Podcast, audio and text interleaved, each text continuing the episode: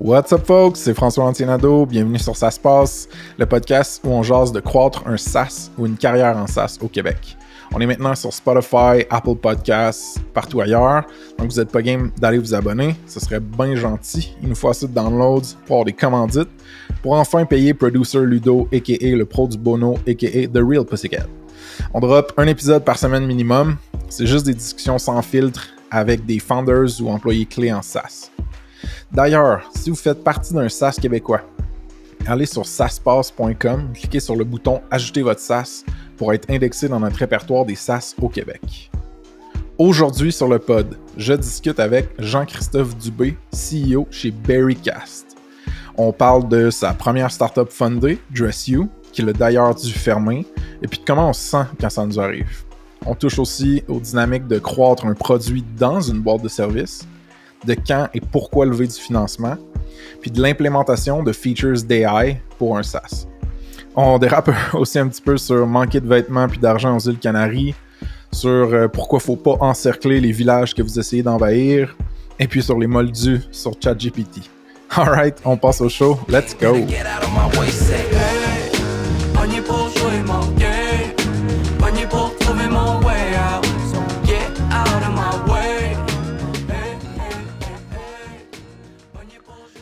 Jean-Christophe Dubé. Bienvenue sur Ça se passe. Ça me fait plaisir de te voir la face, ça me fait plaisir de jaser avec toi. Comment ça va? Cool, ça va super bien. Merci de l'invitation. Ça me fait plaisir. Ça nous donne une occasion de se parler d'autre chose que Berrycast. Parce que, pour, pour contexte, JC, c'est le CEO de Berrycast, un vraiment cool software SaaS de euh, Blainville slash Montréal slash Québec. Um, Puis Berrycast, c'est un screen recording video messaging tool qui est vraiment, tu sais, pensé à la catégorie Loom, qui est vraiment cool. Je l'ai utilisé beaucoup. Puis ça s'est adonné par hasard, chance, whatever, que j'ai commencé à, les aider côté euh, consultant client. Fait que euh, c'est comme ça qu'on s'est connus. C'est quand? C'est quand exactement qu'on s'est connus? Tu te rappelles-tu? C'est last year ou. Euh, après, après le temps des fêtes, je pense pas que c'était avant. Il me semble que c'est après. Non, c'est quand ça, même assez récent, en fait. Ça fait Ouais, peut-être un mois et demi, deux mois.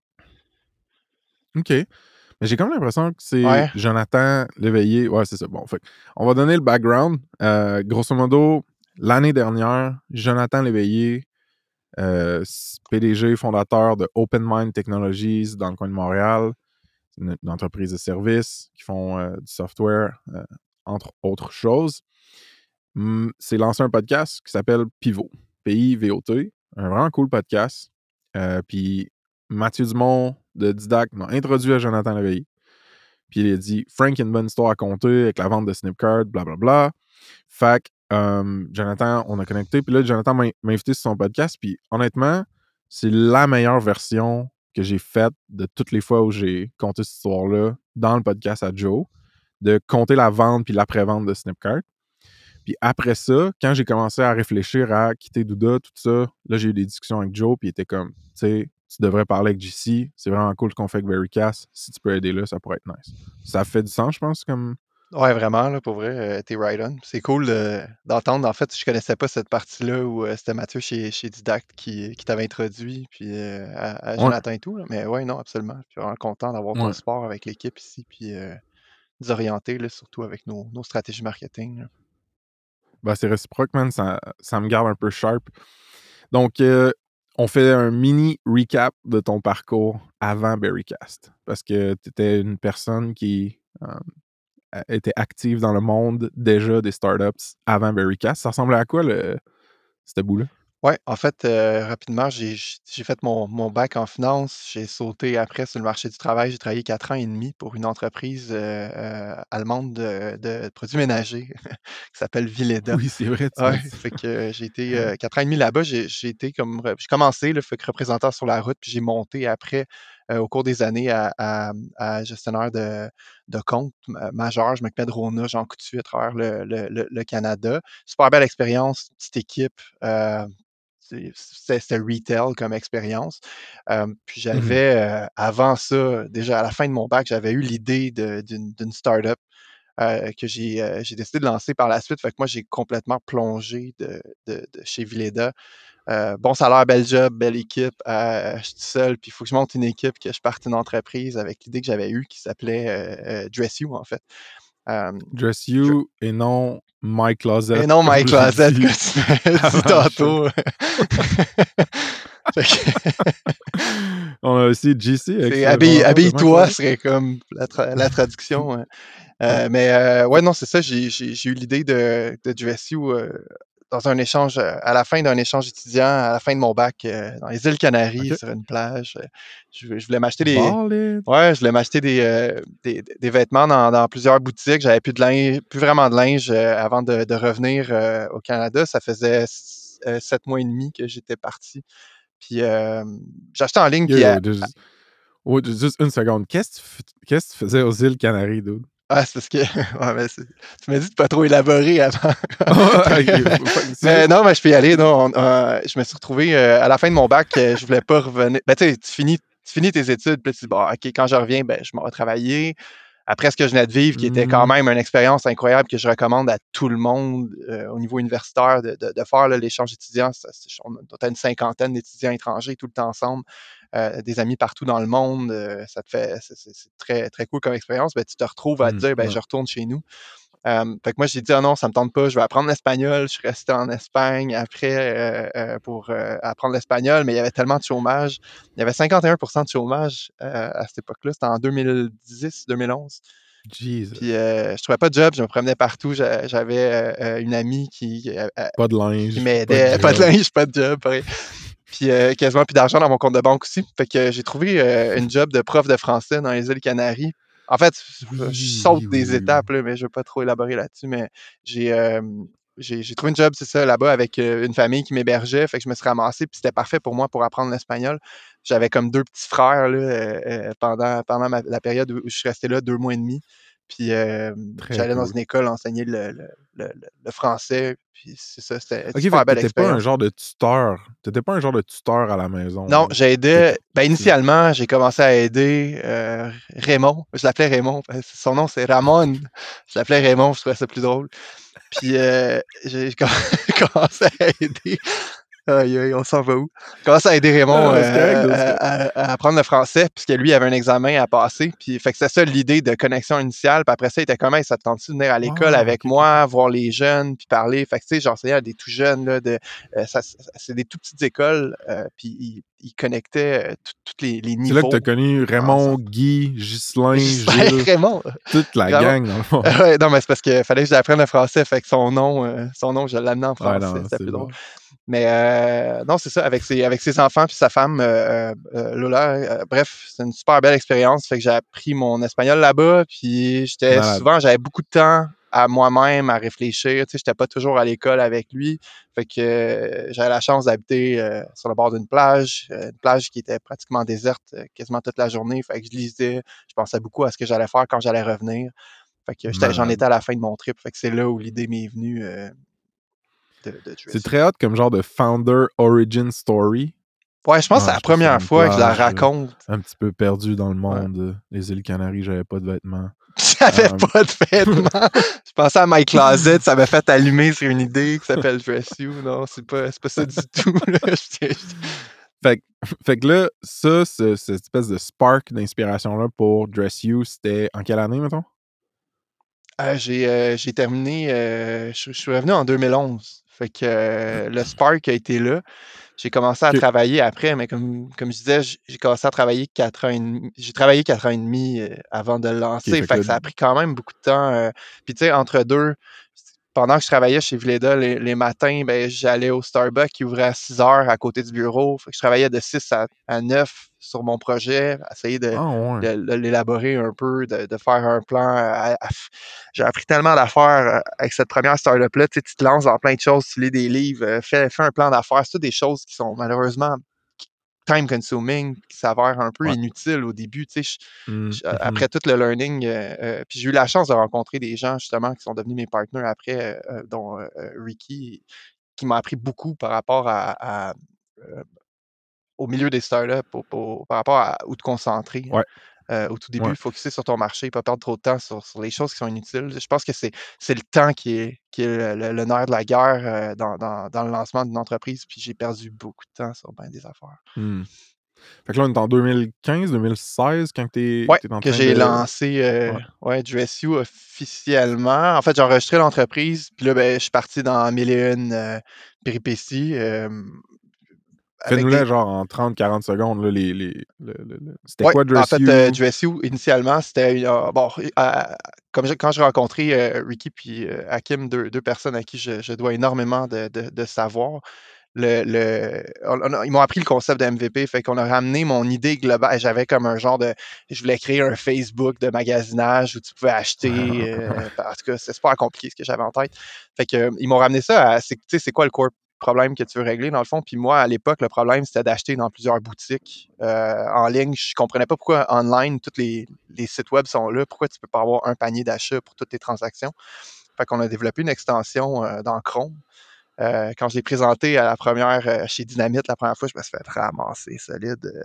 Elle m'a dit oublie ça, je peux, je peux jamais faire en sorte que le bouton d'achat, de conversion, transfert vers ta startup. euh, en tout cas, fait qu'on a eu plein de belles réalisations Mm. comme ça qui nous ont euh, réorientés pour que du SEO devienne un outil, euh, une plateforme en fait euh, qui, euh, qui, qui te permettent d'acheter à partir des looks faits par des gens qui ont acheté les vêtements. Donc, autrement dit, quand tu es un commerçant, on permet à tous tes clients, tous tous les personnes qui achètent tes vêtements, de, de pouvoir en faire la promotion, Ouais. en- se prendre en photo avec les vêtements, taguer les vêtements, puis quand les gens les achètent sur DressU, à ce moment-là, ben, nous, on partageait la commission qu'on faisait. Fait que c'était notre, euh, notre Ouais, ouais, modèle ouais. d'affaires qui, qui permettait à tout le monde de vendre pour les commerçants avec qui on, on, on devenait partenaire. On- après ça, ben, on a grossi l'équipe.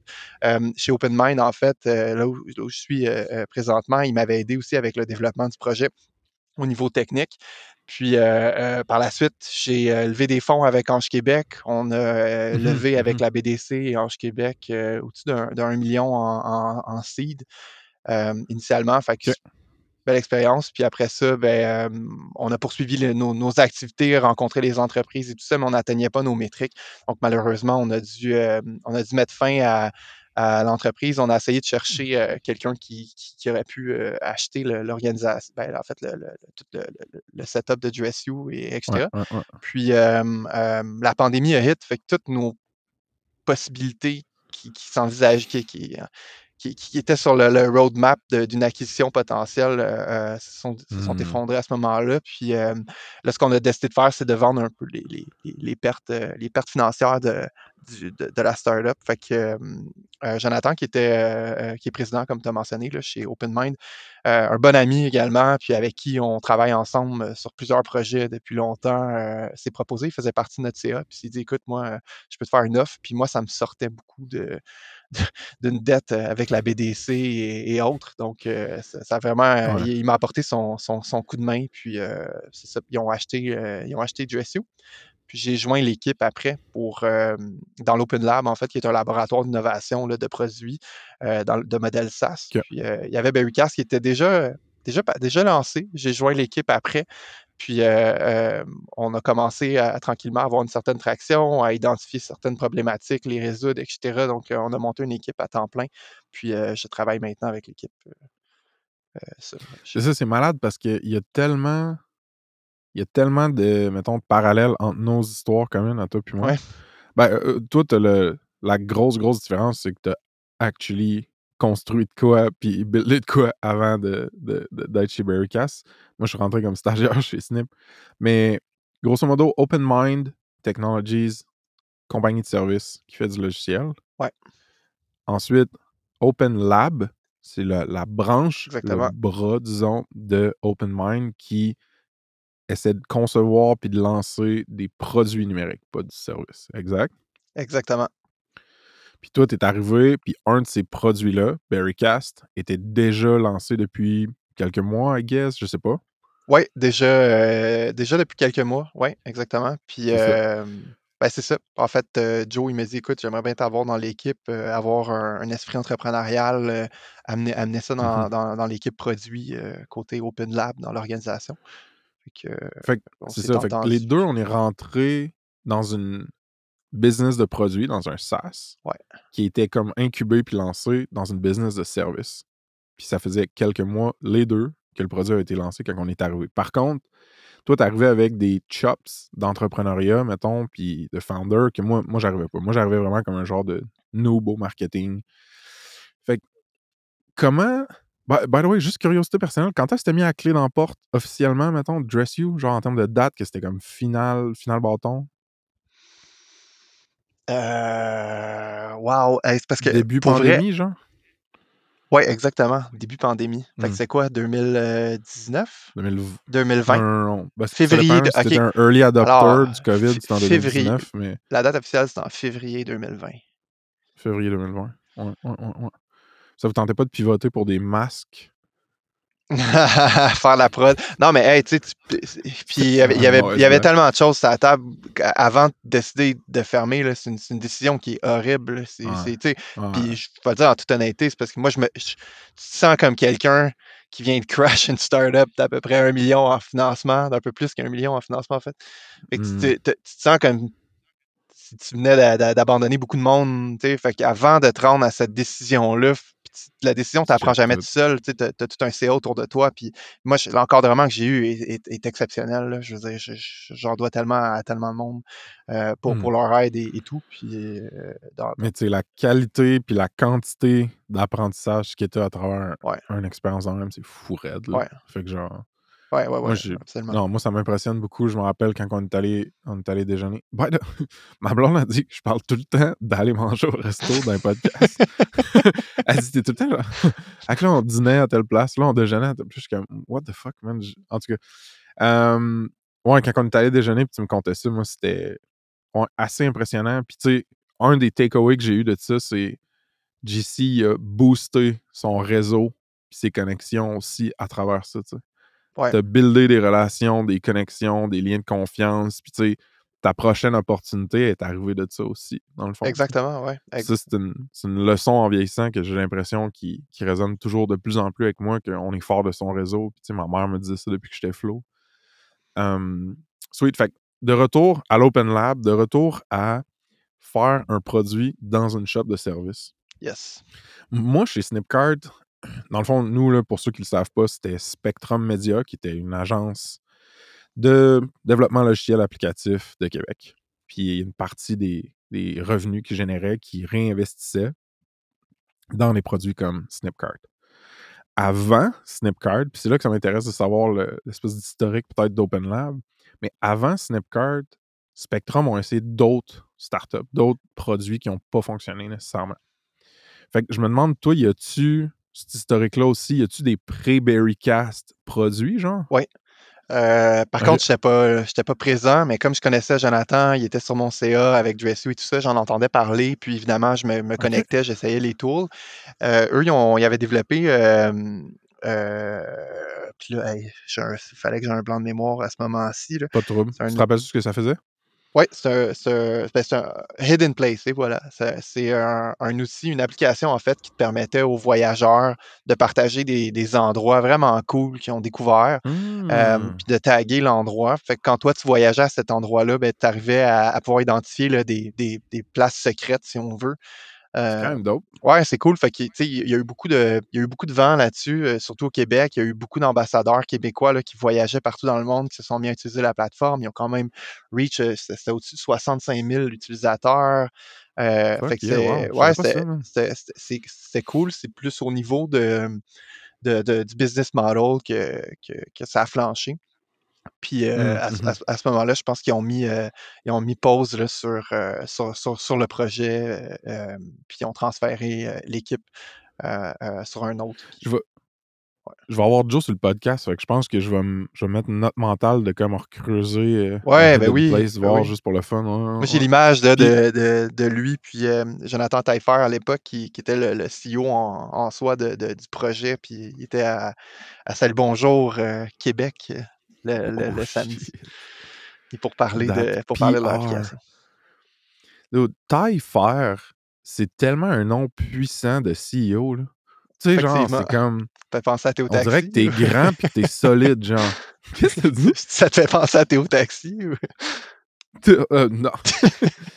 non, juste comme taille faire. C'est Ouais. comme, hey man, cette personne-là doit, genre, être solide puis grande. Um, whatever. Il était grand. Fait que dans le fond, il était grand? Bon, tu vu? Euh, moi, j'ai toujours trouvé que j'avais un nom trop long, man. François Lantier Nadeau, genre, ça finit plus. Quand j'étais jeune, je me suis comme self-brandé FLN, puis là, tout le monde m'appelait FLN. Fait que quand je recroise du monde de genre, il y a 20 ans ou 15 ans, ils sont comme, hey, FLN, what's up? Puis là, tout, ma blonde est comme, what the fuck? C'est qui? Pourquoi qu'il t'appelle un? Non, mais Ah, anecdote pas rapport, mais moi, mon nom, c'est Jean-Christophe. Je veux dire, j'étais le seul, Oh, genre, en pré-maternelle à pas être capable d'écrire mon nom complet.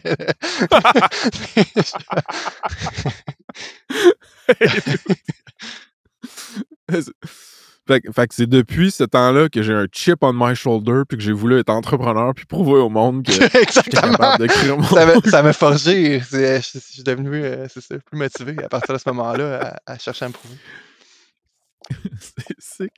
Um, ouais, hey, on a lunché, ça se passe hier, ça a été une Christie de journée de fou, man. Je suis quand même brûlé aujourd'hui, mais je suis vraiment, vraiment. Fait que je vais peut-être rire plus facilement, mais je suis Oh. vraiment stoked de te parler.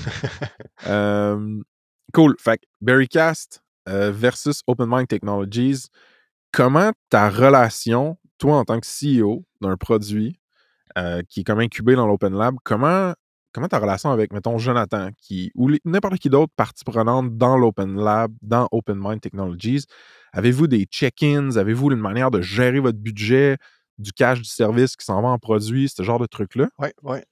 Euh, oui, puis je dirais que c'est super bien fait, puis ça s'est amélioré depuis que euh, je, je- je- je suis dans, dans, dans- dans- présent dans l'équipe, en fait. Mais euh, oui, ils font super bien. Dans le fond, la, la- la méthodologie, peut-être, je peux peut-être parler un peu d'un désavantage qu'il y avait qu'on qu'on retrouvait Ouais. euh, entre la relation.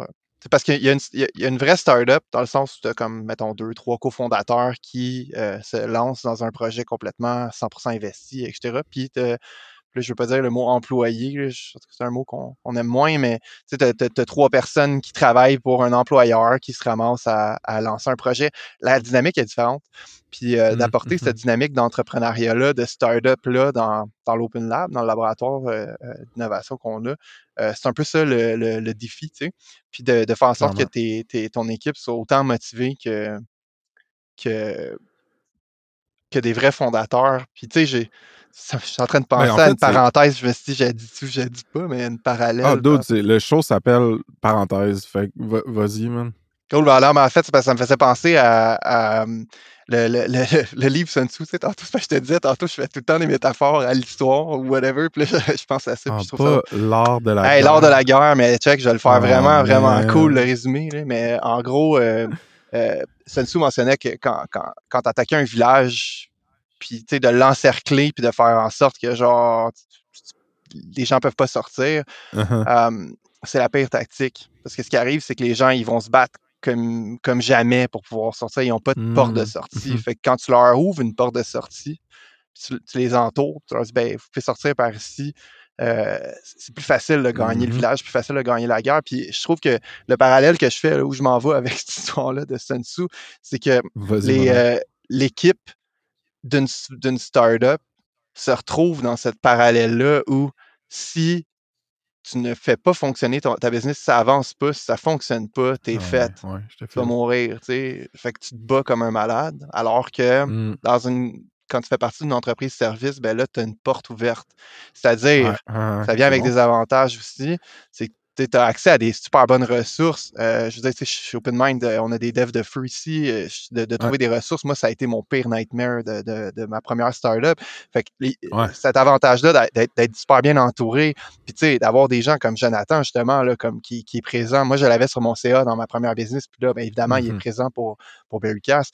Euh, le- le- le- la, la, l'amas de savoir qu'ils ont, ces gens-là, quand, quand, quand ils sont présents. mhm. Fait que tu bénéficies de ça tout de suite. Ce que tu n'as pas quand tu commences avec une startup, puis ce que tu as après quand tu as levé des fonds, euh, c'est l'avantage d'avoir des investisseurs, un des avantages, etc. Mais bref, fait qu'il y a des avantages qui sont super considérables. Mais euh, il y, a- il y a cette petite avantage-là. Puis là, ben, ça me ramène, fin de la parenthèse, ça me ramène à, à ta question, tu sais, qui, comment OpenMind gère ça? Euh, on a, on a décidé de, de aller plus, d'a- d'avoir une, op- une optique un peu plus, euh, voici le budget, faites un budget, présentation du budget, vous, Mhm. vous vous rendez où avec ça? C'est quoi vos objectifs? On a des métriques concr- concrets qu'on veut atteindre. Si on atteint ces objectifs-là, ben, il y a un flot d'argent qui rentre de plus. C'est vraiment géré comme si OpenMind cool. est investisseur, puis on a des Mhm. gates à chaque mois, qui, qui, qui- est une rencontre de, de, de- de- si on veut, on, on- on va par-dessus les résultats, on regarde le budget, on en est où, où on s'en va, mais surtout, quelle stratégie on a mis de l'avant, qu'est-ce qui fonctionne, c'est quoi, c'est quoi les initiatives qu'on a prises, puis, puis euh, où, où on en est avec les, les- les résultats. Puis après ça, bien évidemment, on fait un tour de table avec le monde qui sont là pour savoir est-ce qu'ils ont des, des- des- des suggestions, des points à apporter, euh, etc. là. OK. Donc, voilà. Fait que ces gates, là, c'est simplement un check-in, un meeting Ouais. de mise au point mensuel ou trimestriel. on le fait à chaque mois euh, de notre côté, ouais. Cool. Puis quand vous arrivez à ces meetings-là, est-ce que vous lisez tout le temps une citation de Sun Tzu, non, euh, pas du tout. By the way, dude, genre, quand t'as ouvert Sun Tzu, l'art de la guerre, je me suis dit, Hmm, j'ai hâte de voir s'il va être capable de lender l'analogie. Puis finalement, tu l'as fucking bien landé, man. Fait que genre, GG. Euh, Ah, merci pour vrai, parce que des fois, je peux partir et pas revenir. Non, non, tu l'as vraiment bien c'est man. Je suis quand même stoked. Euh, Ok, je, non, je, je, je- je m'impose de ne pas aller dans mon autre parenthèse. On continue sur le sujet. bon. Euh, fait grosso modo, ce que j'adore dans ce que tu es en train de dire, c'est l'espèce de notion de d'imputabilité, puis de hey, c'est pas un puits sans fond d'une banque à Python que tu peux juste utiliser autant que tu veux. Il y a comme tu dois prouver que tu génères de l'attraction des résultats, Ouais. que c'est sérieux avant que la- l'agence de service euh, injecte plus de, de capital. Nous, c'était, tu sais, Jonathan, je le connais un petit peu à cette heure, puis comme, il est super organisé, processisé, efficace, tu sais, c'est impressionnant. là. Moi, je suis vraiment pas le même. ouais. Fait que ça me surprend pas, tu sais, que ces espèces de traits-là euh, se diffusent un peu dans comment ils, organi- ils organisent un truc comme l'Open Lab. Euh, chez, tu sais, chez Spectrum et Snipcard, on avait ça, mais vraiment plus lousse, un peu plus chaotique. Puis ça venait beaucoup de Georges puis Vincent, les, les fondateurs de Spectrum. Puis eux, c'était comme, checker les gars, vous voulez plus de force de frappe, vous voulez plus de collègues, pas de trouble, générez 5000 pièces de plus en MRR, Mm. revenu mensuel récurrent. Ça, ça va x 12 à peu près couvrir un salaire à l'époque de, mettons, dev ou marketeur. Et puis, euh, une fois que vous avez fait ça, sure, faites l'embauche. Mais moi, ce que j'ai trouvé le plus malade, puis ça, c'est- rétroactif que j'ai trouvé ça malade, parce que quand j'étais flow, je comprenais pas, mettons, mais toute l'admin, la paperasse, Ouais. la comptabilité, la tenue de livre, l'embauche, les payes, man, tout ça, c'était abstrait dans Spectrum. Fait que moi, j'avais rien à penser, rien à faire de tout ça. Puis quand on a vendu Snip, puis que là, on l'a on on le transférait à Duda, puis que toutes ces choses-là devaient transférer, puis que j'avais un peu d'ownership là-dedans, puis tout, j'étais comme, oh shit, man, ça, c'était un énorme pain in the butt que les gars nous avaient enlevé pour nous donner plus de, de lousse puis de vitesse. Puis on s'en rendait même pas compte. Moi, je m'en rendais pas compte. Fait que ça, j'ai trouvé ça vraiment dope. Je sais pas s'il y a ça un peu aussi dans ton. Ouais, ben oui, tu sais, puis c'est un peu ça, l'accès aux ressources que je disais. euh, tu sais, bah, la comptabilité, je, je la fais pas, je la révise, tu sais. Fait que j'ai pas, euh, j'ai pas, j'ai pas ce suivi-là à faire. On, on- quelqu'un ici à- à- à- à l'interne qui s'en charge, puis qui fait une super Mhm. belle job, tu sais, de, de- de séparer justement euh, euh, au niveau des activités pour qu'on ait une vue super claire sur nos dépenses, on en est où, on fait quoi et tout ça. Euh, je le faisais avant dans mon ancien, euh, dans, dans- dans mon ancienne vie.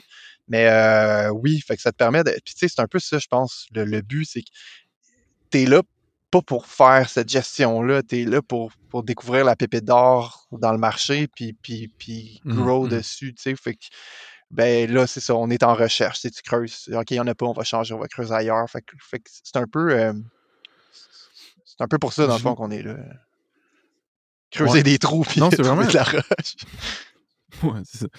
Euh, She takes my money when I'm in need. Alright, man. Euh, clairement que je devrais utiliser l'AI qui fait la voix de Kanye ou de Ouais, Foxx ce parce que la mienne, ça marche pas pantoute, man. Euh, Producer Ludo, a.k.a. Pro du Bono, a.k.a. The Real Pussycat, prend une note pour euh, utiliser l'AI de la voix, la voix de Kanye. ouais, non, mais dude, l'affaire que je me demande, c'est vraiment une belle structure. C'est une structure hybride de lancement de SaaS puis de produits numériques. Puis je pense que c'est pas pour rien qu'on voit un shitload d'agences de services essayer de faire ça. Parce que c'est comme attirant, c'est comme, c'est pas blanc ou noir. Tu, sais, tu parlais de- du village encerclé qu'il faut qu'il se batte jusqu'à la mort. Tu sais, c'est comme, c'est gris, il y a plus de nuances, plus de flexibilité. Je pense que c'est vraiment un beau contexte pour starter une business, mais ça l'amène des difficultés aussi. Ça l'amène vraiment des difficultés. Puis nous, de notre bord, je l'ai vu dans, un petit peu dans la psychologie puis la décision de, les décisions des gars chez Spectrum, que oui, c'est correct d'investir dans le produit parce que ton revenu par tête scale de façon exponentielle si tu réussis à trouver un product market fit, avoir des abonnements récurrents, toutes ces choses-là, c'est des belles choses. Par contre, dans le court terme, qu'est-ce qui est en juste en avant de ta face? C'est toutes ces heures-là, puis ces mandats-là, puis ces clients-là que tu peux biller avec ton agence de service Mhm. direct, puis ça fait rentrer du cash direct. Fait que tu dois balancer un espèce de jeu de time preference au niveau. Tu sais, tu as de la responsabilité envers toute ta gang qui font du service, là. Tout le monde qui travaille chez Spec, qui travaille chez OpenMind, euh, versus ceux qui, qui s'injectent dans le produit, tu sais. Fait que tu as comme un, un jeu d'équilibre à aller trouver dans comment tu fais bouger ton cash. Euh, fait que je pense que c'est bon d'avoir les checkpoints dont on parlait là, plus tôt. Puis tu sais, il y en a plein qui fail, man. Il y en a plein, plein, plein qui fail. Tu sais, je Puis pense. je parlais avec un. Vas-y. Non, non, c'est à toi. Non, mais je pense que i- i- i- ben, l'important, en fait, c'est de faire comprendre, puis c'est ça qui est fort ici euh, chez OpenMind, c'est de, de faire vraiment comprendre à tout le monde, d'être transparent sur ces initiatives-là pour qu'ils comprennent qu'ils sont en train de nous financer, tu sais, parce que littéralement, Ok, c'est là que je m'en allais, en fait. ah oui, Nice, ok, ben, en fait, Ouais, ouais, ouais. c'est ça, c'est de, de faire comprendre à l'équipe, tu sais, nous autres, on leur doit tout à l'équipe service qui travaille en arrière avec les clients, puis qui apporte, qui apporte la, sais, Mhm. on appelle ça la liquidité, mais de l'oxygène, si on veut, au projet pour, pour pouvoir le faire, le- nous permettre, nous, d'avancer. Puis il faut qu'ils le voient comme un investissement. Puis je pense que c'est là où il y a plusieurs entreprises de services qui, à un moment donné, font face à Hey, on, on- on croit notre. On, a compris comment ça marche, la game de service. On, on a, une, on a une croissance qui est assez stable, qui, qui est linéaire Mhm. généralement. tu sais. Puis là, ben, comment on est capable de faire d'autres investissements ou de placer notre argent ailleurs pour avoir encore plus euh, de, de, de, de, tu sais, de développer une vache à lait, là, comme on dit ici, là, dans le sens Mhm. d'essayer de trouver un produit qui peut décoller, euh, qui n'a pas de limite euh, géographique. Là. Fait que euh, c'est là où c'est c'est là où je pense qu'il y en a plusieurs qui prennent cette décision-là. Ils on- ils l'ont fait par exemple, notamment chez, chez Gsoft à, à- à Montréal, euh, puis dans d'autres entreprises services comme tu mentionnais. Puis ici, chez OpenMind, c'est un peu la décision de, de Jonathan là, dans sa, sa vision de croissance avec l'organisation. L'Open Lab Mhm. va apporter beaucoup dans cette vision-là dans le futur si ça peut décoller. Mais il y a un risque. Fait que- Qu'est-ce- Hmm. J'ai.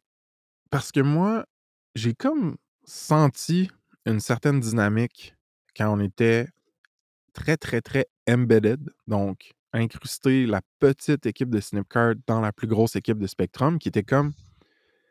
Des fois, je pense que le monde qui tripe peut-être plus produit ou, ou juste qui se font plus chier avec des clients que d'autres peuvent être comme. Ben là, eux autres, c'est-tu genre les, les, les, les, les- les préférés du prof, là, les, Mhm. les, Genre, c'est-tu ceux qui ont comme la chance de faire du produit, qui génèrent même pas encore full de revenus, alors que moi, il faut que je me tape les heures puis les clients, genre? Fait que je sais pas, pa- je trouve ça cool que tu parles de transparence puis de, reconnaissance, tout ça envers l'agence de service qui est comme le backbone du funding de produits dans un modèle hybride comme on jase. Mais je me demande, y a-tu des comment on communique aux employés de la boîte de service what's in it for them, genre? Pourquoi ils font ça? Pourquoi c'est cool de funder du produit? Tu t'as-tu des thoughts là-dessus? Euh, oui, en fait, euh, j'en ai, ai plusieurs. Je- là, je prends l'exemple de ce que je connais. Là, fait que, mettons, chez OpenMind, Bah oui. il y a euh, énormément de, de, de- ben, on peut dire de ressources, mais d'argent, mais de temps, énergie qui est amené aussi sur la culture, le bien-être de tout le monde, l'humain derrière, etc.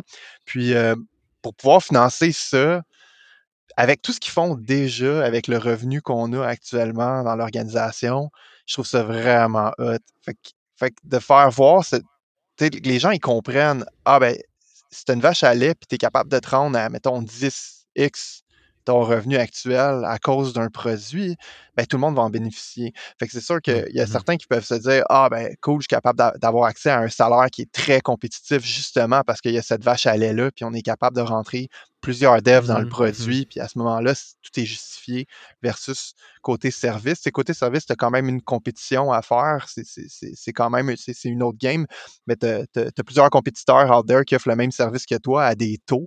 Puis toi, si t'es- pour te rendre à ce taux-là, ben, tu es en train de- d'essayer de, de- de faire le pour et le contre au niveau salarial également de, de, de- de- de tous tes employés dans l'en- dans l'entreprise. Fait que je pense que il y a l'avantage Mhm, salarial, mais il y a l'avantage aussi de se dire Eh ben, si l'organisation est forte niveau culture, niveau bien-être, et etc., ben, imagine ce qu'elle va être capable de faire quand, quand elle va atteindre ce niveau-là. Fait que je pense que c'est pour ça qu'eux le, le voient, puis je pense qu'ils comprennent aussi les ressources qu'on met dans l'Open Lab par rapport à la qualité des développeurs qui sont là, puis le, le- le focus, et on, Hmm. on y va, on y va all-in.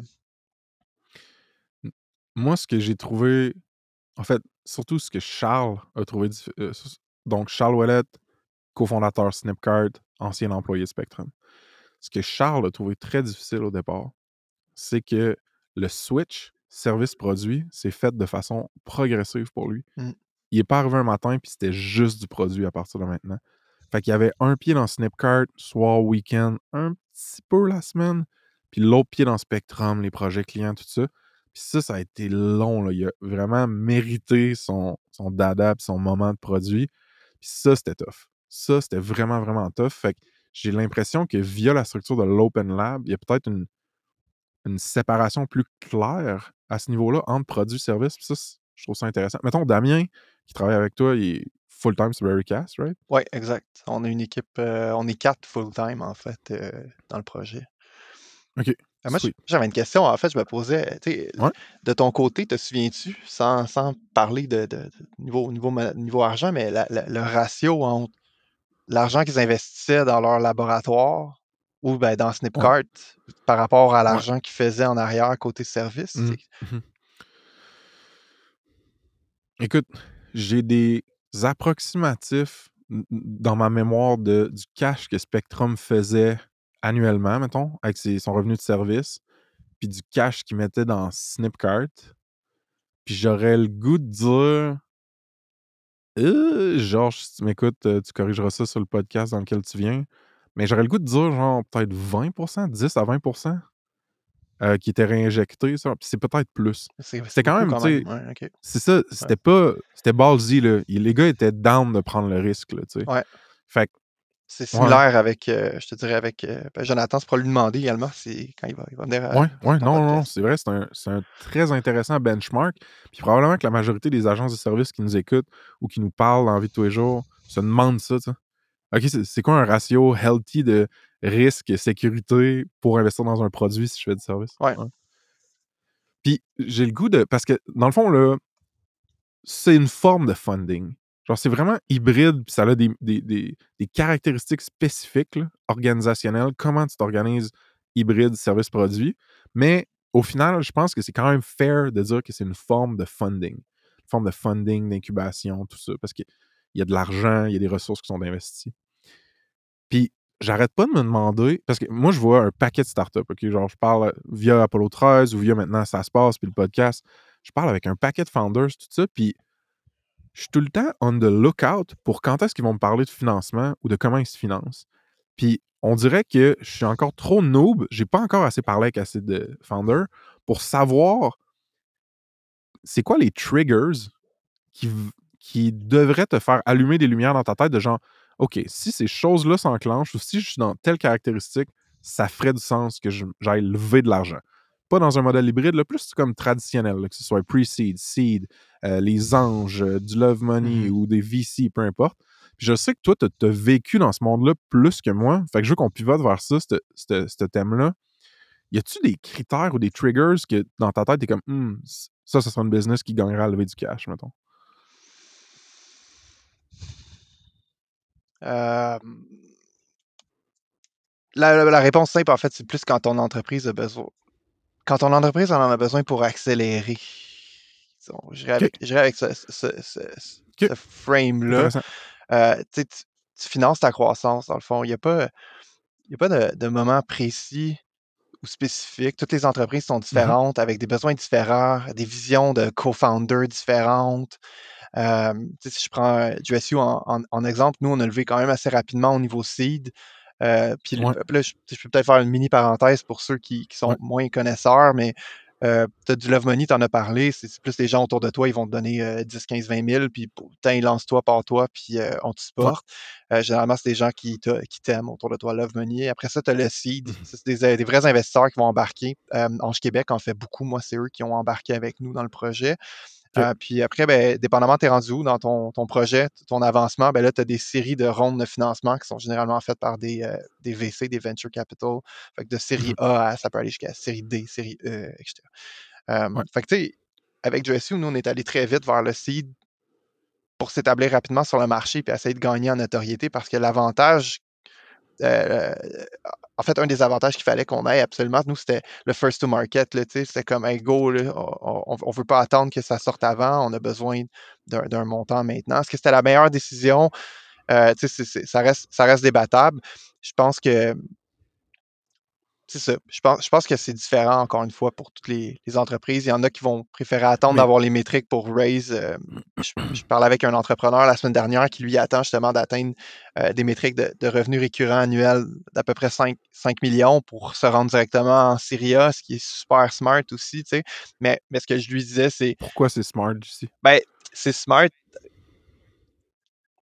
C'est bon que tu me fasses réfléchir à ça parce que je veux pas trop euh, euh, me tromper dans ce que je, je- je m'apprête à, à dire. Mais en fait, euh, j'allais dire le plus tu peux attendre, le mieux c'est. Par contre, il faut que tu considères encore une fois ta vision. Puis est-ce que c'est le meilleur moment pour accélérer? Fait que c'est un peu ce que, ce que, ce que je lui disais, tu sais, si tu attends, c'est bon, oui, tu- parce que tu vas libérer moins de parts de ton entreprise, moins d'équité à tes investisseurs, Ouais. tu, vas, tu vas être plus établi au niveau de tes métriques. Il y a moins de risques. Dans le fond, c'est un peu ça, là, c'est la, la balance. Si c'est super risqué d'embarquer avec toi, ben, tu vas donner beaucoup de pointes de tarte Mhm, de ton entreprise pour euh, peu d'argent, si on veut. Puis tu vas en donner beaucoup moins pour beaucoup plus dans le futur. Fait que plus tu attends, mieux c'est de cet aspect-là. L'autre, par contre, point qui est super considérable dans, dans- dans tout ça, c'est t'en es où, toi, avec ta business, puis la compétition en Ouais. est où? Puis est-ce que est-ce que tu as besoin de cette fusée-là qui te fait qui te fait décoller, tu sais, parce que ça va t'apporter un avantage compétitif incroyable par rapport à la compétition, le, le- le- le fait d'avoir accès à, à la liquidité. Puis je renchérirais En- en- par-dessus ça, d'avoir accès à un réseau d'investisseurs qui, qui ont Ouais. leur réseau à eux aussi. Fait que pour moi, ça a été un gros, gros apport de mon côté. C'est ça, parce que j'ai l'impression qu'avec des bons investisseurs, c'est du capital monétaire, mais aussi du capital social que tu vas te chercher là, avec le réseau et les connexions. Ah, fois 1000. on dirait, ouais, c'est ça. On dirait qu'avec la manière que tu parles, j'ai l'impression que ta décision de funding, elle devrait être un peu une danse entre à quel point j'ai besoin d'accélérer avec ma connaissance du marché actuel pour atteindre mes objectifs, puis à quel point je veux laisser aller du contrôle de ma compagnie ou de l'équité de ma compagnie, puis d'essayer de trouver ton sweet spot là. Ouais, c'est vraiment, vraiment, vraiment intéressant. Mais toi, genre, je, je veux pas te trop te challenger, mais je me dis, tu sais, t'as as lancé Dress You, t'étais plus jeune. Euh, Est-ce que tu as l'impression que c'était une bonne intuition de dire euh, euh, OK, je reformule. Est-ce que d'avoir à être first to market, d'avoir à être le premier qui arrive avec cette idée-là sur le marché, est-ce que tu penses que c'était vraiment, vraiment important puis qu'il y avait un risque que d'autres arrivent puis que ça fuck up ton, ton growth complètement, genre?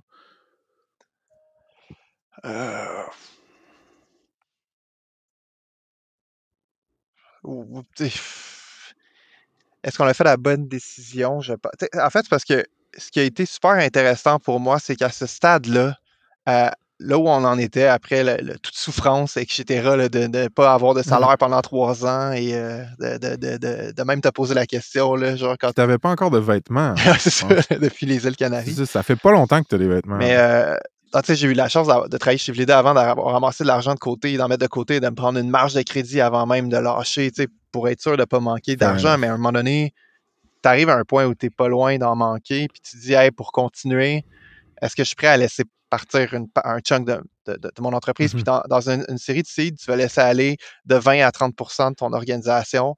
Euh, pour des investisseurs, puis eux autres vont, vont pouvoir te financer. Fait qu'à partir de ce moment-là, ben, tu es capable de récupérer un salaire, puis ton salaire, tu ne donneras pas un gros salaire, évidemment, parce que tu veux, le- tu veux, tu veux le mettre dans ta croissance plus que dans, Ouais. dans toi-même.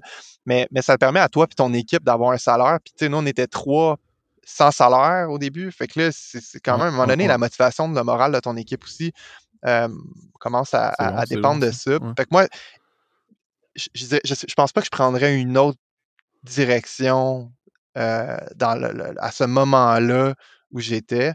Euh, par contre, tu sais, encore une fois, est-ce que quand tu es capable de dire non à du financement, tu es tellement bien positionné. Je veux dire, Ouais. à partir de. La meilleure, le meilleur financement que tu es capable d'aller chercher en tant qu'entrepreneur, c'est tes ventes. euh, de loin. Fait que, après, ça, tu es capable de négocier, tu es capable d'être plus, euh, plus assis sur tes choses. Tu n'en as pas besoin autant. Je dirais que nous, on en avait besoin à l'époque. Euh, par contre, ce que moi, je voyais qui était, qui était vraiment, vraiment intéressant, c'est les investisseurs autour de la table qui se sont assis avec nous puis qui ont décidé d'investir puis de mettre du temps aussi. Hey, les contacts que j'ai eus, tu sais, je veux dire, j'ai Ouais, pu, ouais, pu parler euh, trois fois à, à Peter Simons à Québec, je l'ai rencontré pour mon projet. S'il m'aurait jamais rencontré, là, je veux dire, pour moi, lui, c'était ma priorité numéro 2, 3, mettons, là, puis pour lui, j'étais sa priorité, quoi, genre 307, là, genre. fait que c'est là où, sais, des fois, tu as des gens qui t'appuient, puis qui te font, qui te poussent, puis Mm. euh, c'est, c'est- je trouve, je trouve que c'est la, une des grosses forces d'un, réseau d'investisseurs par la suite, euh, c'est que ça va te faire décoller. S'ils peuvent faire décoller ton projet, ça vaut la peine. Que, C'est intéressant aussi. Tu quand même que, euh, je pense que, tu si- un, un tierce paramètre, un, un troisième paramètre qui est comme comment ta team va, genre? À quel point tu as tanké, que tu peut-être pas eu de cash, puis à quel point la psychologie ou le lifestyle de ta team, euh, ça peut. C'est vraiment hot. J'avais pas comme pensé à ça, mais tu sais, maintenant, maintenant que tu le dis, ça me fait flasher sur d'autres solo entrepreneurs que je connais, mettons, que dude, ils grindent, là, tu sais. Ils ont pas le gros salaire, ils ont les subventions, puis à un moment donné, cette psychologie-là, elle devient comme là, euh, genre, c'est ma douce moitié qui rentre le plus de cash, ou bien comme je vois d'autres entrepreneurs faire des exits, ou, euh, tu sais, fait tout ça, c'est clair, net et précis que ton lifestyle, ton cash aussi, ça, ça joue sur tout ça. Puis moi, j'ai eu un gros luxe chez Snipcart que les gars qui ont launché Snipcart ont décidé d'investir dans un granted petit salaire quand j'ai commencé. Mais tu sais, j'avais un salaire. Genre, j'avais pas besoin de me dire OK, je vais aller justement voir, euh, je sais pas, là, mon oncle pour qu'il me donne 10 000 pour Ouais, que je réussisse à ouais. continuer pendant deux mois. ou sais, fait que ça, c'était un gros luxe là, pour en revenir au modèle hybride, je pense. Euh, exactement. Puis, puis euh, c'est un des, c'est ça, le- le- un, des, un des plus gros avantages qui est précieux aussi, pour n'importe quel euh, entrepreneur. Là, tu vis un peu, une, comme tu as dit, une vie hybride, c'est-à-dire que tu repars pas avec un salaire plus, plus, plus faible, puis, puis qui, qui- te rend serré, là, tu t'es quand même bien, t'es- c'est confortable, puis t'as pas le salaire que tu peux avoir non plus nécessairement dans une grande boîte, une grosse boîte ailleurs, mais c'est parce que, tu sais, je pense qu'au final, il faut pas que ce soit ça que tu recherches, il faut que ce soit plus le, le- le- le- euh, autant le développement de toi-même, mais également le- le- l'ambition, le, projet en soi que tu as envie de mettre à terme, tu sais. Fait que c'est ça, fait que je, trouve, non, c'est c'est un très bon point que tu apportes. C'est. La fibre entrepreneuriale, elle existe sur un spectre de prise de risque. Il y en a qui sont super entrepreneurs, super euh, zéro risk taker, puis il y en a qui c'est l'inverse. Puis je pense que pour créer un produit au sein d'une agence de service, ça, ça va chercher un sweet spot sur ce spectre de prise de risque-là. Ou est-ce que c'est des gens qui, OK, ils sont peut-être pas game d'être all-in, all-out, prendre des commitments, prendre du cash, pas se payer, mais c'est des gens aussi qui sont prêts à pas aller justement, comme tu dis, chercher un- juste un gros salaire puis un comfy life dans une grosse startup ou une grosse business. Fait que je trouve que c'est euh, ouais, vraiment à considérer comme modèle, euh, folks. euh, je veux dire, il y a des belles histoires qui sortent de ça. Ouais. J'ai le goût qu'on freestyle maintenant un petit peu sur le AI, Artificial Intelligence. L'intelligence artificielle, euh, écoute, c'est partout, là. C'est dans les news, euh, même les moldus, là, monsieur, madame, tout le monde euh, en entendent parler à cette heure, ChatGPT, OpenAI, tout ça. Moldy, Moi, c'est ce une référence à Harry Potter ou. Ouais, man, c'est ça. Dans le fond, moi, je drop les... je drop des grosses références. Euh, J'étais sûr, j'ai déjà entendu ça, mais genre, c'est une expression. En tout cas, eh ben ouais, non, je viens d'allumer. C'est c'est. Je traite le monde de moldu en attendant ouais. de moi de devenir un moldu, tu comprends? Genre parce que comme clock sticking, là. Mais les moldus, c'est les, euh, c'est les Ceux qui magiciens. n'ont pas c'est- de. Ah, c'est sûr qu'ils n'ont pas de pouvoir. C'est sûr que. eh oui, c'est ça. Ok, c'est bon. Oh man. Euh, c'est ça. Fait que ce que, je, ce que je trouve intéressant à checker avec toi côté AI, c'est qu'est-ce que ça veut dire pour les SaaS? Parce qu'on a vu une espèce de ruée vers l'or, ou du moins une explosion de SaaS X intègre maintenant fonction de AI Y, mettons. Tu sais, cette espèce de modèle-là de Hey, on en a du AI, hey, on en a de l'autocomplete, on en a des summaries, on en a des transcripts, euh, on- tu sais, un, un paquet de tools comme ça. Notion, ça a été un gros genre qui, Ouais. ont, qui, ont, tu sais, qui ont roll out ça puis tout. Euh, Intercom. fait que je sais euh, oui, Intercom, énorme. Tu sais, j- j'écoutais Stratechery, je sais jamais comment le prononcer, euh, un podcast de tech puis tout, puis ça disait. Tu sais, il y, avait une team chez Intercom qui travaillait sur des trucs comme ça depuis genre plusieurs mois et ou années. Puis quand OpenAI ont Ah sorti euh, leur API puis ChatGPT, en quelques semaines, c'était genre Mhm. done, finalement, le travail. C'est tout ça parce qu'ils ont juste intégré ça. Fait que je sais que pour Berrycast, vous avez creusé là-dedans. Vous avez launch une feature sur Product Hunt euh, par rapport à ça. Tu veux-tu juste nous faire un brief sur c'était quoi cette feature-là, dans le fond? Oui, absolument. Ben, tu sais, euh, juste pour remettre en contexte par rapport à Berrycast, c'est un outil de collaboration vidéo, là, donc on te permet d'enregistrer Ouais. ton écran, parler par-dessus avec ta webcam euh, pour pouvoir mieux, mieux communiquer, mieux collaborer avec tes collègues de travail. Donc, une fois que tu t'appuies sur enregistrer, ça enregistre ton écran, tu parles, ça te donne un lien par la suite une fois que tu as terminé. Un peu comme un lien URL YouTube où tu cliques sur le lien pour visionner la vidéo. Dans cette optique-là, ben, c'est utilisé dans plusieurs cas d'utilisation pour améliorer la clarté de commu- communication, de collaboration, etc. Surtout utilisé par euh, les gestionnaires de projet qu'on target beaucoup là, ces, derniers, euh, ces derniers temps, Ouais. euh, tout au long de leurs étapes de projet, là, que ce soit l'enregistrement de la première rencontre client avec les communications pour euh, euh, transmettre les besoins à leur équipe.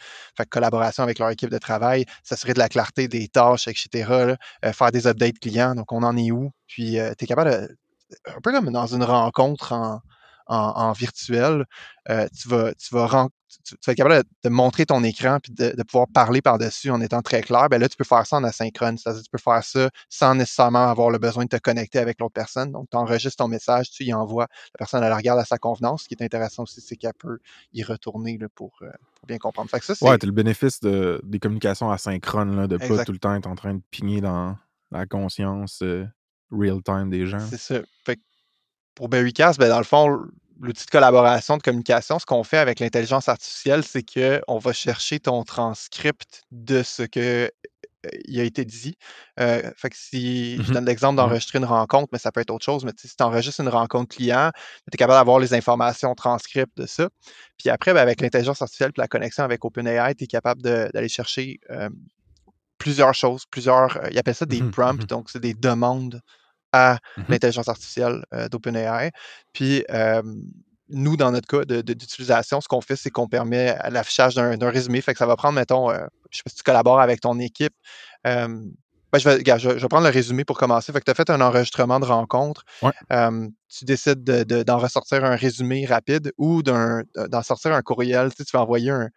Que tu veux être vraiment sharp, là, puis tu dis, OK, après la rencontre de une heure, genre, j'en fais un résumé courriel, ben, tu es capable de cliquer sur ce bouton-là, ça le fait pour toi, ça l'écrit le courriel pour toi, puis là, tu es capable de copier ça, puis de l'envoyer à ton, ton client. Euh, tu as l'air d'une beast, fait que il y a beaucoup de monde qui l'utilise, mettons, dans cette optique-là. Mais tu peux en ressortir un résumé, l'avoir sur le côté de la vidéo. Fait que ça te permet justement, quand tu as besoin de, retourner rapidement, d'aller euh, chercher ce, ce- ce résumé-là, de voir de quoi Moi- parle la vidéo. Puis, Moi, ce que je trouve intéressant, d'autre, là, c'est aussi le fait que, tu sais, en tant que gestionnaire de projet, product, project manager, mettons, tu donnes des feed- du feedback à des développeurs ou à Ouais. des clients. C'est tous des gens que le temps, c'est une ressource précieuse pour eux. Puis comme passer à travers 14 minutes, 37 minutes de vidéo, c'est comme. Des fois, ça, ça peut faire chier. Um, puis il y a ce que, oui, of course, tu peux 1.2, 1.5, 1.x la, la, la vidéo. vitesse. ouais. C'est ça. Mais la, la- la notion, euh, ce qui est malade avec la feature que vous êtes que vous avez launché et que vous travaillez encore, c'est justement, tu sais, tu peux faire Hey, voici un résumé avec des timestamps. Je sais pas si les timestamps sont déjà là. Oui. Um, oui, ok, nice, sweet. Fait que voici un résumé avec des timestamps. Puis, tu sais, à la limite, ton nom est mentionné là ou la feature sur laquelle tu travailles est mentionnée là. Tu sais, c'est comme ça crée une feedback loop de communication vraiment plus sharp. absolument, tu sais, puis tu parles de collaboration avec tes, collègues, mais tu sais, si tu es un chef de gestionnaire de projet, puis tu communiques, euh, que ce soit avec tes développeurs ou avec ton équipe marketing, parce que vous êtes une agence marketing, puis vous faites des, euh, collaborations avec des projets clients, etc., ben, tu es capable de, de, faire une vidéo qui encadre un peu les besoins de l'équipe, qu'est-ce qui a besoin d'être fait, puis l'intelligence artificielle va aller chercher dans le transcript à qui est la tâche, c'est quoi la tâche, puis elle est due quand. Fait que tu as ton due date qui Ouais. affiche aussi. Fait que tu es capable de sortir une liste de to-do comme ça de la vidéo directement. Puis euh, on te permet également de, de- de l'éditer. Donc après, tu es capable de, de juste la, la revoir, t'assurer que tout est beau. Fait que ça te fait sauver un temps incroyable aussi au niveau de tes communications, collaborations. Puis quand ton équipe comprend tout, tu évites des, des problèmes euh, de, de- de communication, des coûts de communication qui peuvent en générer, euh, d'incompréhension avec le, le besoin du client, etc. et tout ça. Fait que- Je pense qu'il y, y a pas mal de fondateurs SaaS puis d'employés clés SaaS qui écoutent le, qui écoutent le pod. Um, J'ai deux questions plus techniques. Un, comment c'était de travailler avec l'API d'OpenAI pour Ouais. intégrer ça?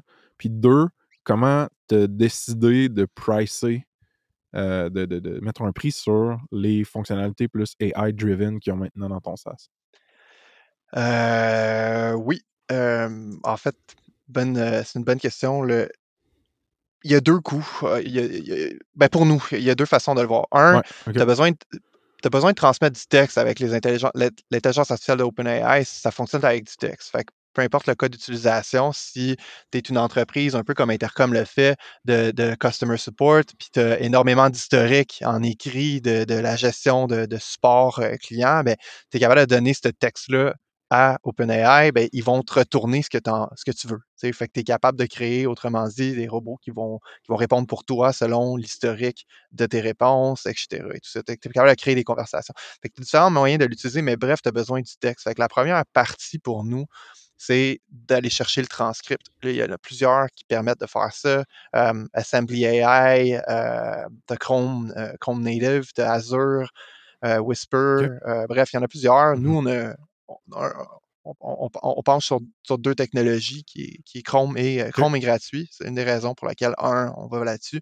Azure, Azure est payant et euh, coûte quand même cher, mais Azure te permet d'avoir une qualité de transcript incroyable dans tellement de Mhm, langues mhm. que nous, puis te permet de switch d'une langue à l'autre, ce qui est malade aussi, parce qu'il faut se le dire, au Québec, Hmm. on va travailler en français avec notre équipe interne, mais c'est sûr qu'on a un client qui, euh, avec qui on collabore en Ontario qui parle anglais. Fait qu'à ce moment-là, on va switch d'un à l'autre. Fait que dans tes com- communications, collaborations, ben, nous, ça nous prenait cette, cette intelligence-là de transcription. Une fois qu'on a ça, ben, après ça, fait que ça, il y a un coût. X, là, disons, là, pour, par, par, par nombre, nombre de mots, etc., pour le transcript. Après ça, tu as des coûts pour l'intelligence artificielle. Puis les coûts d'intelligence artificielle avec OpenAI euh, fonctionnent par tokens. Puis là, je suis pas le gars techie, fait que je vais y aller en surface. là. Mais en Ouais, gros, bon. euh, en, en gros, ça fonctionne par, par tokens, puis tu peux y associer un nombre de mots selon le nombre de tokens qu'il y a. Fait que nous, euh, on va prendre un équivalent, là, mais c'est à peu près le nombre de mots dans, dans, dans, dans le nombre de mots par token, c'est à peu près 750. OK? OK. Bref, je ne vais pas rentrer trop dans les technicalités des choses. Mais fait, que- fait que tu vas Puis- payer, toi, par 1000, euh, euh, par 1000 tokens, le nombre de mots. Puis tu vas payer euh, ChatGPT 3, par exemple, qui est euh, 0.002 sous. Fait que, dollars. Alors, euh, une fois que, une fois que tu Ouais. as ton, coût, tu es capable de. de... Fait que c'est un coût qui est directement relié au nombre de requêtes que tu fais.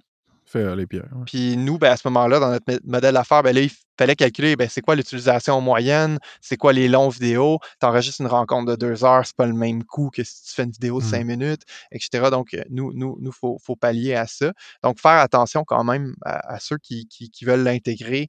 euh, des coûts. Moi, ce que je recommande fortement, c'est d'y aller avec ChatGPT pour commencer. Il y a différents euh, langages qui sont utilisés par euh, OpenAI. Euh, Il y en a qui sont plus coûteux que d'autres. Donc, vous pouvez trouver ça là, sur leur, leur site Internet là, pour avoir plus d'informations. Qu'est-ce que ça veut dire différents langages? Puis là, c'est là que je ne veux pas trop m'enterrer dans la technicalité, puis ça te prendrait Damien pour répondre à ça. Mais en gros, il y, a le- le- il y a le langage euh, euh, Da Vinci qui donne. Euh, il y a le langage. euh, Ouais, fait que c'est différentes versions du modèle, basically, ou... Ouais, dans, le, dans OpenAI en soi, tu as différents Mhm. langages que tu peux aller chercher pour Ouais. euh, les fins de, de ton produit.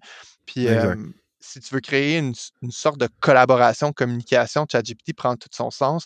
Nous, ce qu'on fait, c'est qu'on essaye de. Tu sais, dans le fond, dans ton prompt, tu vas dire à ChatGPT, hey, prends ce texte-là, puis résume-le. Puis là, ben, tu vas en Mhm. avoir un résumé qui est écrit par ChatGPT, un peu comme tu le ferais vraiment là, sur le site de ChatGPT. Puis ça, le coût, il est, Oh, oui. le, le coût il est vraiment faible euh, euh, par rapport à mhm, ça. Puis là, mhm. ben, ChatGPT 4 qui vient de sortir, parce qu'il est comme euh, à peu près deux fois, deux fois plus cher que, que le 3, euh, va le faire de façon plus, plus accurate, là, si on veut. Et euh, Ouais. c'est ça. Fait que, je, je dirais, Fait nous, on a deux. pour rapper, mettons, parce que là, bon, utilises, euh, utiliser l'API de façon juste comme générale, tu as un playground, c'est Exactement. gratuit, tu peux aller tester Exactement. ça. Tester. Je pense que c'est genre OpenAI. point- Googlez OpenAI Playground, puis vous allez l'avoir. Exact.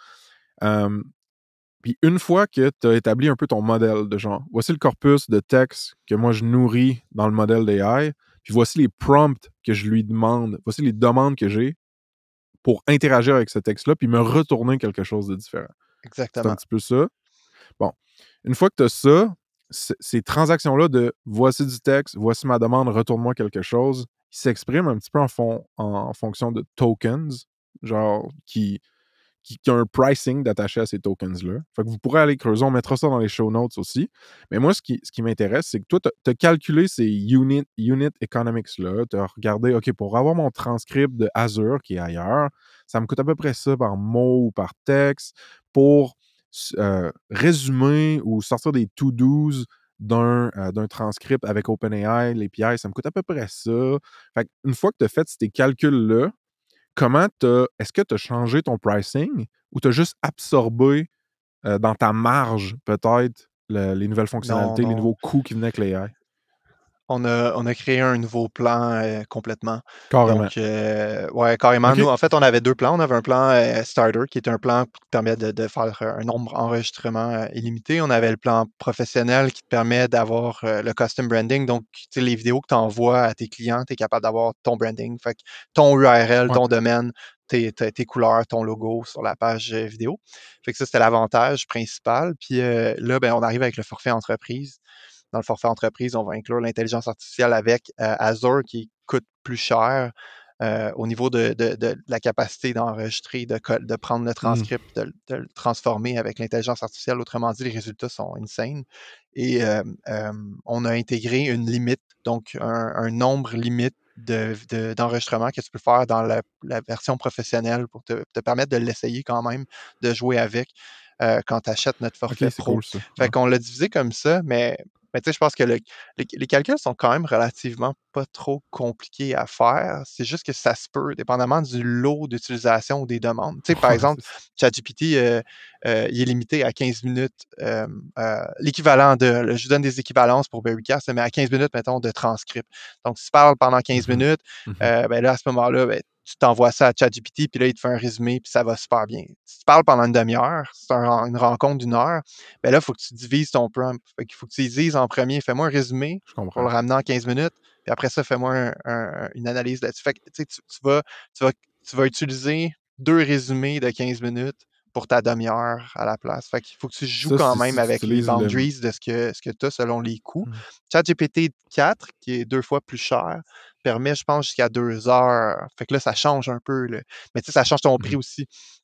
Fait que c'est toutes des Ouais, considérations à. Tu mets ça dans une grille Excel, tu calcules tout ça, puis euh, Mhm. tu demandes à ChatGPT après c'est quoi la meilleure solution? Ouais, c'est ça. Euh, vraiment, vraiment intéressant. Je pense que j'essaie encore de, de raisonner autour du pricing de ces modèles-là.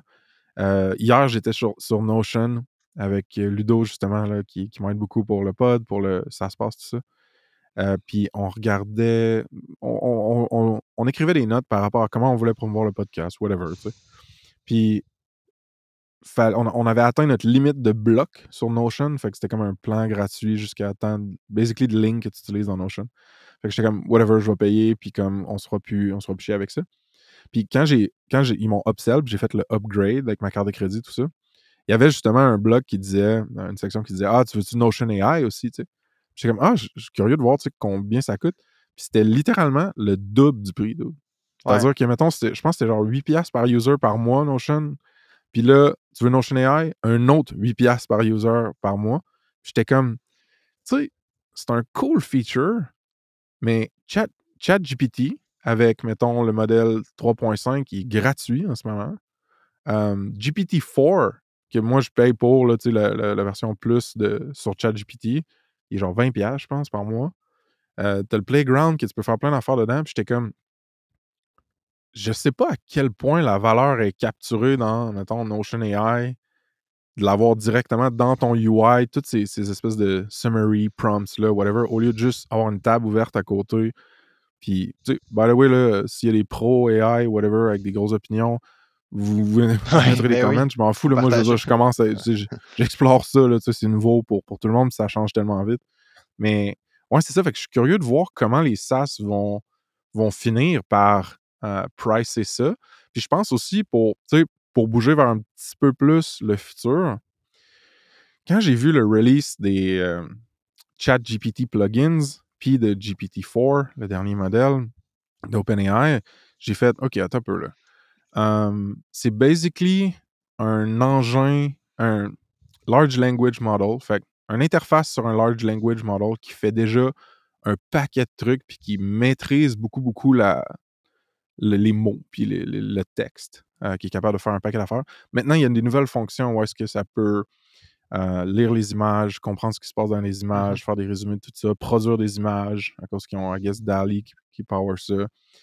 Puis là, en plus de tout ça, il ajoute un écosystème de plugins avec des apps tierces parties qui ont des fonctionnalités super spécifiques. Wolfram Alpha pour euh, faire des calculs précis, euh, le browser plugin pour aller prendre de l'information courante, courante.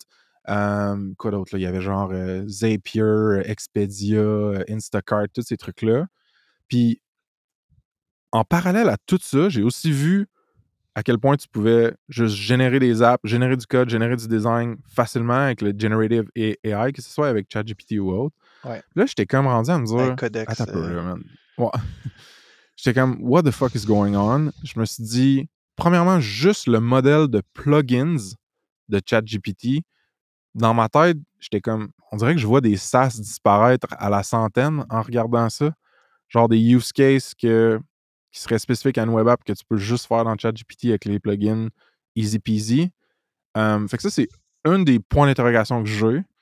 Puis sinon, l'autre point d'interrogation que j'ai, c'est ben, est-ce que ça va devenir une commodité de créer un SaaS? Ça va-tu devenir aussi facile qu'un euh, euh, builder un Shopify? Ça va-tu devenir aussi facile que créer un nouveau profil social? Genre, puis c'est ça, ça me bourdonne dans la tête tout ça ce temps-ci. Je sais pas si ça tu si t'as des thoughts là-dessus ou tu on freestyle, on n'est pas des experts, on, est juste très intéressés.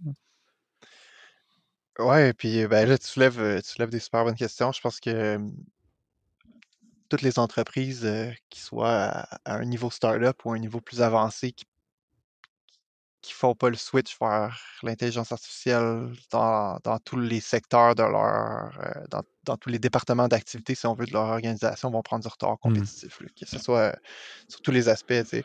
Il y a, je donne juste l'exemple de l'intégration inter- intercom euh, est incroyable. Tu es, capable rapidement de, décrire tout croche, ça rephrase ta phrase, ça le réécrit pour toi dans un langage qui, Mhm, qui est super approprié pour ton customer support, mais ça va encore plus loin que ça. Ils sont capables, tu es capable de le feeder sur tout ton dataset de user pour qu'ils apprennent comment gérer ton, ton, ton, ton- ta clientèle, puis le service à la clientèle pour que euh, le robot puisse avoir des conversations qui sont plus adéquates. Tu sais, on est dans un univers, je pense, qui va. Au début, on se dit, ah, je veux pas parler à un robot. Ça fait un peu comme tu appelles un service informatique. Ça m'est arrivé hier avec le gouvernement du Québec. Mais tu appelles, puis tu, tu tombes sur des robots pour, pour le, moi, c'est euh, concernant un, un rendez-vous médical. Puis Ouais.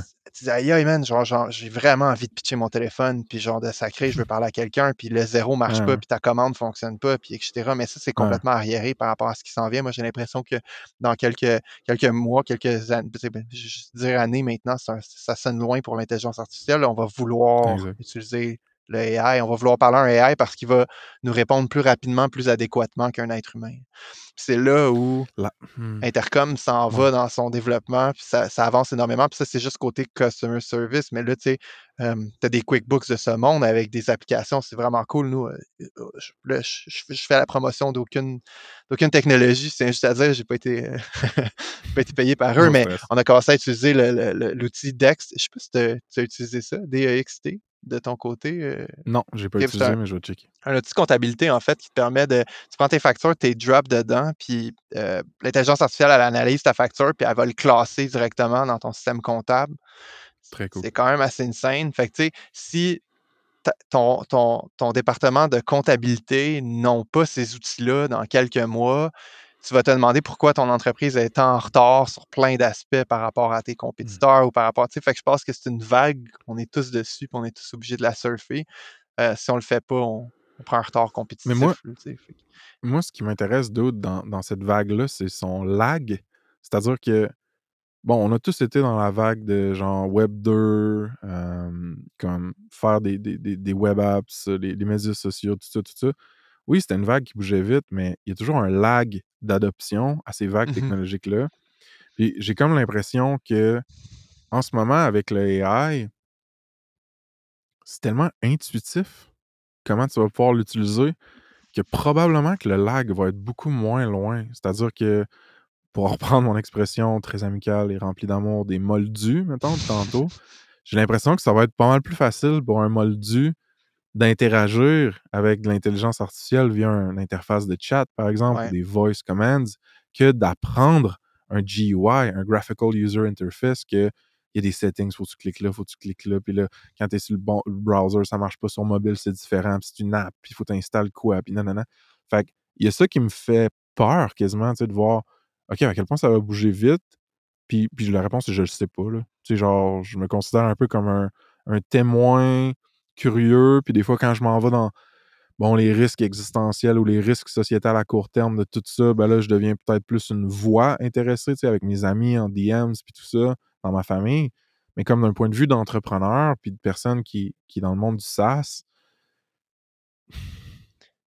C'est des, c'est des bons points. tu sais, Je pense qu'à court terme, il faut l'adopter. À court moyen terme, l'adopter, l'utiliser dans le plus de départements Mhm. possible. Tu sais, moi, si j'étais à la place de n'importe quel dirigeant d'organisation, je dirais à chacun de mes départements, revenez-moi avec, avec des solutions AI pour optimiser, améliorer votre, euh, votre département. Faites, faites Joe- une veille, puis, puis on, on se rassoit, puis on, on regarde ça, un. Puis après ça, à long terme, comme tu dis, euh, ça, ça devient, ça devient un peu, euh, un peu pété, là, tout, tout ce que ça peut faire. là, c'est parce que, le, comme, Joe, il a fait ça, hein? Joe, il a, il a Joe- fait un genre de, mo- de moratoire, là, entre guillemets, sur genre, alright, pause l'organisation, on soutient avec les AI, on augmente notre productivité, tout le monde y passe, comme... ah, c'est parce que ChatGPT est sorti au bon moment, ça sortait à- pendant les vacances de, de Noël, fait que c'était malade. T'as- le temps de regarder qu'est-ce que c'est ça, cette bibite-là. Puis je pense que c'est le aha moment de tout le monde, c'est pour ça que ça en a fait toute la, la popularité. Parce que ça fait longtemps que l'intelligence artificielle est quand même là dans certaines en- Ouais, ouais. organisations, entreprises. Mais là, c'est de comprendre la facilité d'utilisation que, que, que ChatGPT a amené à tout le monde. Euh, Moi, ça m'a fait vraiment, vraiment chier récemment, d'autres, parce que, grosso modo, j'étais en train de trouver le tagline pour les médias sociaux, puis pour euh, la banner la- de, de Ça se passe, peu importe. J'étais comme, OK, ça se passe au Québec. Euh, puis là, là, j'écrivais, j'écrivais des trucs. Tu sais, moi, j'ai j'ai un background de copywriter. là. Je me considère quand même créatif, quand même un bon concepteur, rédacteur, whatever. Puis, mais j'étais fatigué, j'étais impatient un peu. Fait que j'ai juste pris mes 5-6 affaires que je trouvais pas bon. Je les ai mis dans le chat GPT. J'ai dit, généralement des versions plus punchées, plus concises, plus courtes, whatever. Il m'en a, généré trois. J'étais comme, Calisse, la troisième est parfaite, man. C'est vrai de ça que j'ai besoin. ouais. fait que j'ai juste pris celle-là, tu sais. Fait Ouais. que ça. Ouais, au niveau de comment ton cerveau fonctionne, à quel point tu vas loin dans tes réflexions, ta curiosité, je sais pas l'impact que ça va avoir à long terme, mais c'est comme tu dis, court terme, productivité, c'est un avantage compétitif, vitesse, c'est un avantage compétitif. Fait c'est définitivement à considérer.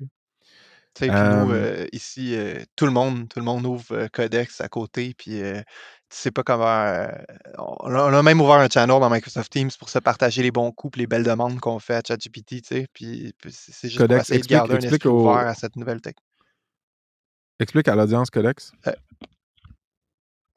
Ah, en fait, c'est juste la version, euh, c'est la version de, de- d'OpenAI pour les développeurs web. Donc, euh, ça, ça- ça permet aux développeurs de rentrer du code, euh, puis de, même de demander à ChatGPT, peux-tu me trouver le bug, peux-tu me trouver les erreurs, peux-tu ci, Ouais. peux-tu ça. Puis Mhm. avec l'arrivée de, de, de Chat- ChatGPT 4 euh, et, et l'avancement de, tout ça, ça devient de plus en plus utile pour. Tu sais, un, un- un développeur va être capable de faire l'équivalent de ce qu'il fait normalement cinq jours en une journée, là, comme il faut.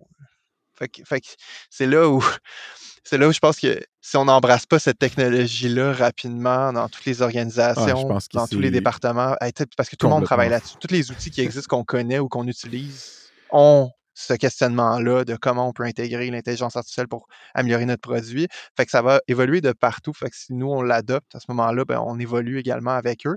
Puis l'autre aspect, c'est peut-être que tu amenais, c'est le, le- le plus long terme sur les jobs, etc. et tout, là, que là, c'est plus la, la Hmm. spéculation, on ne sait pas vraiment, mais c'est sûr qu'il y a des. Si tu es capable de faire l'équivalent de, de, de ce que cinq développeurs peuvent faire euh, avec un développeur, ben, ça, risque d'avoir un, un- un- un impact à long terme là-dessus, effectivement. Ouais. C'est une grosse, une grosse canne de verre qu'on n'ouvrira pas Non, c'est ça, pod. Mais, euh, mais c'est super, super intéressant. Puis j'imagine qu'on va, juste en reparler euh, au fur et à mesure que les semaines passent. Euh, pour finir, JC, j'aimerais ça qu'on se ramène dans, dans, dans, dans la vie ordinaire et simple, pas tech, juste notre vie qui qu'on est. Fait c'est la section, c'est la section Sick Pics, où est-ce que euh, toi puis moi, on mentionne des trucs qui nous font triper ces temps-ci. Ça n'a pas besoin d'avoir rapport avec les SaaS, avec la tech. Fait que euh, je te laisse y aller avec euh, les deux que tu avais. Ouais. Fait qu'à se me poser cette question-là, évidemment, je- en tout cas, je- je je suis beaucoup, beaucoup euh, mise en contexte, mais beaucoup dans le travail euh, ces derniers temps. Fait que Ouais. mon moment de, de repos, c'est avec ma copine quand on regardait The Man on the High Castle euh, sur, euh, sur Prime, euh, qui est une euh, série euh, fictive cool. de science de science-fiction qui est vraiment, euh, vraiment hot. Euh, il faut que tu aimes quand même là, le, le- le côté historique, euh, Deuxième Guerre mondiale et tout ça. Mais dans le fond, c'est que ça prend comme, euh, comme thématique, ça, ça te met dans un univers où l'Allemagne a gagné, les, les nazis ont, ont gagné, puis se rendent même jusqu'à prendre possession des- d'une partie des États-Unis avec les Japonais qui, eux, occupent le côté ouest des États-Unis. Donc, euh, Ouais, c'est c'est la mise en scène là-dedans donc, de, de cette fiction-là, mais, mais avec des éléments qui, puis des valeurs néo-nazis, puis tout ça de, de l'époque, qui, qui- qui- c'est ça, qui, qui- qui sont frappantes, évidemment. Fait que non, super, Ouais. super bien, euh, super bien, euh, une super belle série, j'ai trouvé, j'ai trouvé vraiment cool. Fait que moi, je dirais que ces derniers temps, j'étais là-dessus. Puis l'autre point, euh, parce que je suis pas seulement quelqu'un qui regarde des séries Netflix, mais j'ai commencé à, à- ma soeur m'a initié au ski de randonnée. Puis je trouve ça vraiment, vraiment sharp. Fait que j'ai commencé à les suivre pas mal euh, là-dedans. Moi, je fais du snowboard aussi. Fait que, euh, tu sais, je- là, tu mets tes raquettes, tu prends ton board, tu montes une montagne, puis Ouais, euh, tu ouais. redescends en neige folle dans le bois. J'ai vraiment, vraiment Très cool. là-dessus. euh, à un point où T'es je vois 100% plus... déconnecté aussi. là. Ouais, exactement. Tu sais, t'es, t'es- Ah oui, tu sais, 100%. Puis je trouve que t'as comme le mérite de l'effort physique que t'as fait avant, tu sais, qui, qui se justifie par, par ta descente euh, euh, par la suite. Fait que c'est vraiment, vraiment sharp, un beau sport. Très cool. Euh, pour les miens, mes sick pics, euh, pour ce show-là, le premier, Bad Friends, le podcast de Bobby Lee et Andrew Santino. C'est deux humoristes américains qui me font pleurer de rire. Très, très, très drôle, très Je recommandé. checker ça. ouais. Ouais. Euh, Puis sinon, ben, le livre que je, suis en train de lire, là, Super Intelligence de Nick Bostrom, euh, par rapport à justement les, euh, l'intelligence artificielle générale, puis les risques, puis les dynamiques dans lesquelles ils peuvent se développer, puis arriver dans, dans nos sociétés. Tout ça, c'est super, super intelligent. Super intéressant, je voulais dire. Mais je voyais le mot intelligence, fait que j'ai dit intelligent. Dude, c'était un plaisir de, de t'avoir sur le pod. Le monde peut aller euh, checker ce que tu fais, ben, le produit, berrycast.com. Ouais. Euh, sinon, on va mettre ton, ton LinkedIn puis une coupe de, de points de contact là, dans, les, dans les show notes. Puis euh, j'ai hâte de te revoir en vrai, man, prochaine fois que je vais à. Montréal. Pareillement. Cheers, JC, bye bye. Salut. Ciao. C'est gratis pour le download et trop de hits savent même plus ce qu'ils pédancent.